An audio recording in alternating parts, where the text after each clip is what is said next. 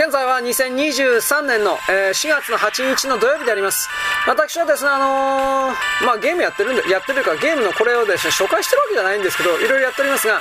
この中で、シューティングゲームと言われているジャンルがあります。で、それはまあ、あなたに説明しなくても、こういうふうに、あの、なんていうかな、弾を撃って相手をですね、破壊していくという感じのゲームなんですが、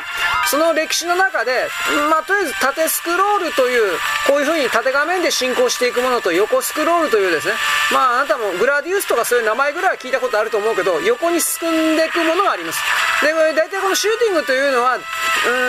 王道的に言えば縦スクロールです。それはですね、日本で初めてそのインベーダーというものが縦スクロールというか縦画面から始まったという言い方をしますけれども、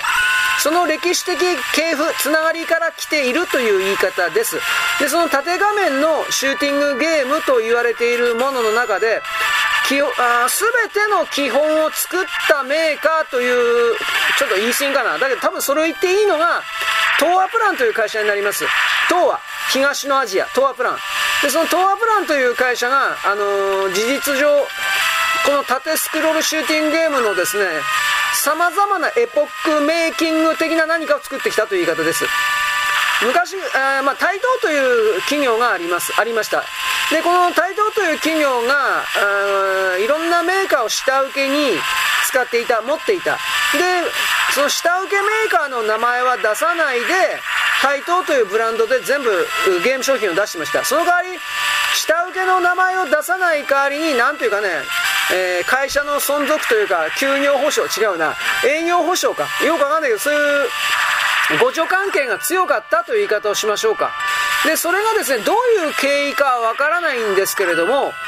トアプランがとりあえず独立したんですよ。独立というか、まあ、自分のブランドと自分の販売力で、えー、販売網、販売力で自分のこのゲーム基盤を売っていくという風な形になったんです。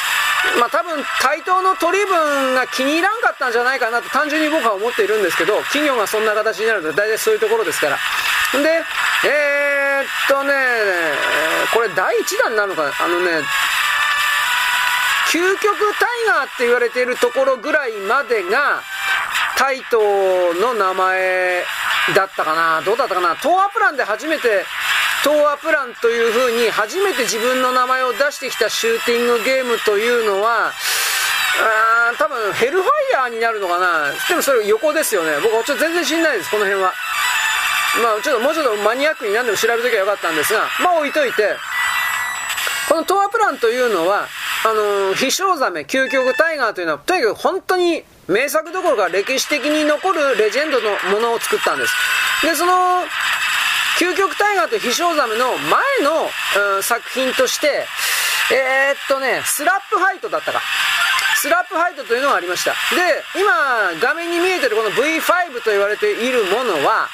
えー、なんと驚くながらこの一応これスラップファイトの続編というかシステムの考え方をそのまま持ってきたものではあるんですでこれねえー、っと武器をこうやってあの下の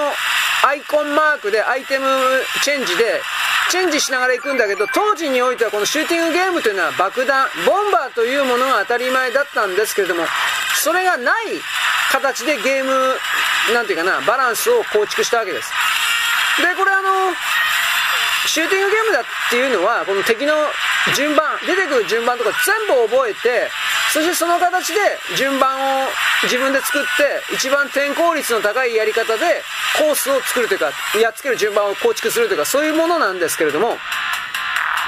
この V5 から、あの、弾幕、縦スクロールゲームにおける、えー、独特の弾幕、玉の幕っていうんですが、弾幕の見せ方というものを構築したという言い方を私はします。これは今1周目なので、全然そういうものは見えておりませんが、2周目からその弾幕と言われているものの片鱗が見え始めるという言い方になります。だからこの東亜プランが潰れたんですね、結論から言えば。お金儲かんなくって。で、まあ、ゲームだけではちょっときつかったでしょうね。あのね、リーマンショックの後にね、ゲームメーカーのこの下請け的なものだいぶ潰れたんですよ。ずさんな経営をやっていたのかどうかは、まあ、なんとも言えないけど、銀行の借り入れでお金借りな、貸し剥がし多分そういうものが起きたんじゃないかなと思うんです。本当にだいぶ潰れたんです。その流れの中に確かこの東亜プランがあって、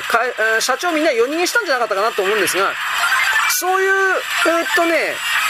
経緯で、東亜プランの元社員たちが、えー、っとね、あのー、なんだっけ、ドドンパチだったっけ？ドドンパチだったかそういうものを作った会社と、あと西部開発だったかな。なんか大きくは2つに分かれたっていうふうに僕はあの聞いたんですが、まあ、とりあえずそのね、シューティングゲームの系統が分かれたんですよ。セイブ開発と、えー、怒首領蜂ってなんだっけ、うん、メーカー忘れちゃったけどね。で、そのこの弾幕と言われているものが、この怒首領蜂という、あ、ケイブだ、ケイブ、ケイブ。ケイブと言われているものに受け継がれたんです。で、僕はこの東亜プランに勤めていた人が、いわゆる当時のアイレムの、アイレムというメーカーもあったんですが、加賀電子かな、本体が。アイレムと言われているメーカーがゲーム事業をやめたんですね。確かアーケードゲーム事業をやめたんで、そこの開発物所、部門の人間全部リストラして、したんだけど、それらの人々が新たに会社を起こして作ったのが、エイティングだったか、ライジングだったか、なんかそういう名前だったと思うんですが、そこに、これらの東亜プランの残党と言われてる人が行ったのかどうか、この辺りは僕わかんないですよ。ただ、コナミだとかそういう系統の大手に行ったという話ではないというんですが、この辺りどうですかね、なんとも言えません。で、この、どう言えのかな？まあこれもものすごい複雑な攻撃をしているようには見えますが、順番を覚えれば大したことはないんですよ。で、まあ俺ができるかって俺はできないけどね、はっきり言って。で、まあこれ、あのー、スコア稼ぎ、本人もね、これなんか甘い、点数甘かったっていう風な言い方してるから、そうなのかもしれませんが、だいぶきついことやってます。すごいという意味なんですが。まあいいです。今回この辺で2面終わっちゃいましたね。あの、次回はですね、この2週目とかその辺を中心にですね、いけたら言っておきます。はい、よろしく。ごきげんよう。